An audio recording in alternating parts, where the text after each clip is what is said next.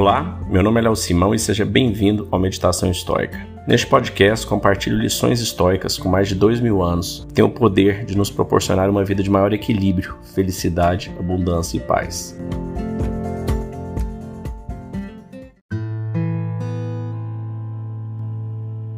Hoje nós vamos ler a segunda parte do livro 11 de Meditações, o Diário do Imperador Romano Marcos Aurélio. Segundo relatos, ele escreveu aí a partir dos seus 50 anos, quando ele estava numa campanha de defesa do fronte norte, próximo da atual Alemanha. Então ele estava na guerra, vendo a morte de perto todos os dias. Marcos Aurélio perdeu nove filhos, perdeu a esposa, os pais. Então, uma pessoa que sofreu muitas perdas. É, teve a pandemia antonina, né? Foi uma pandemia da época que matou milhões de romanos e pessoas na época. Também foram durante o seu reinado. Então, Marcos Aurelius faz muito essa reflexão histórica de memento mori, que é você realmente refletir sobre a mortalidade, refletir sobre quão perecíveis somos e quanto tudo é passageiro. E é mais uma vez sobre isso que ele vai falar aqui nesse segundo trecho que nós vamos ler agora. Então vamos lá.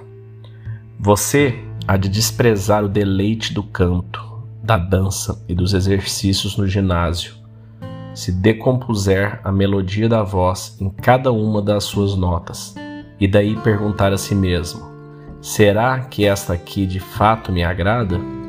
E assim se envergonhará de reconhecê-lo. Da mesma forma, será se decompuser a dança em cada um dos seus movimentos e posturas, ou fizer o mesmo com os exercícios físicos.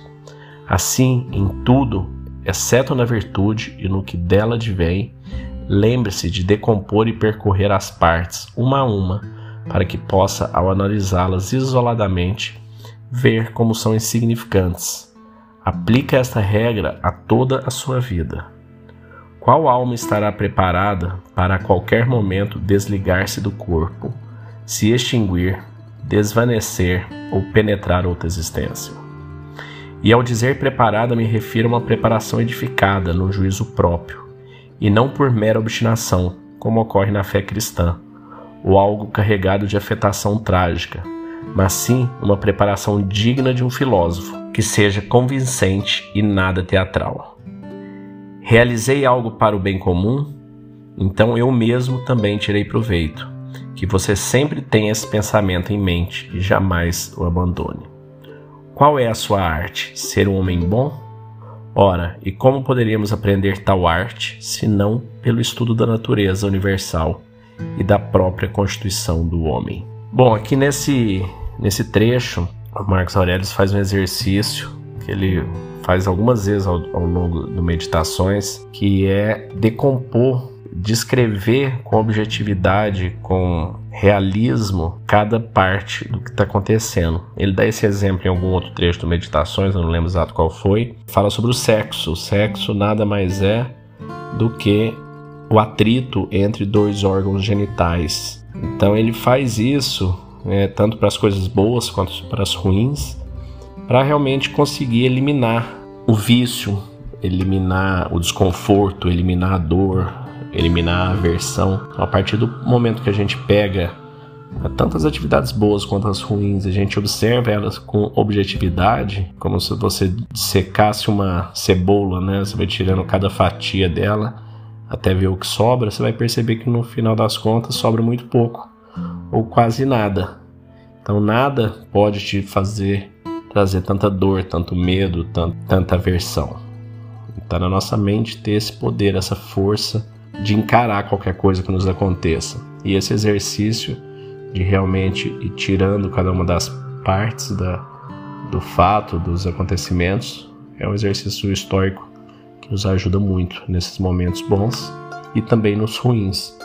Porque, como diz também no budismo, né, tudo é passageiro, tudo vem, tudo vai, tudo é transitório, assim como nós também somos transitórios.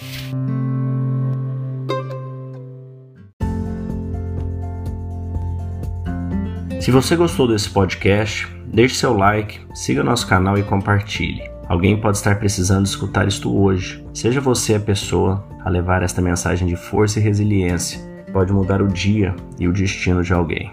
Estoicismo é uma fórmula que nos ajuda a superar os desafios e dificuldades da vida. Você pode nos escutar diariamente no Spotify, Apple e Google Podcast. E também no Instagram, buscando por Meditação Estoica. Fique com Deus e tenha um dia de abundância e paz.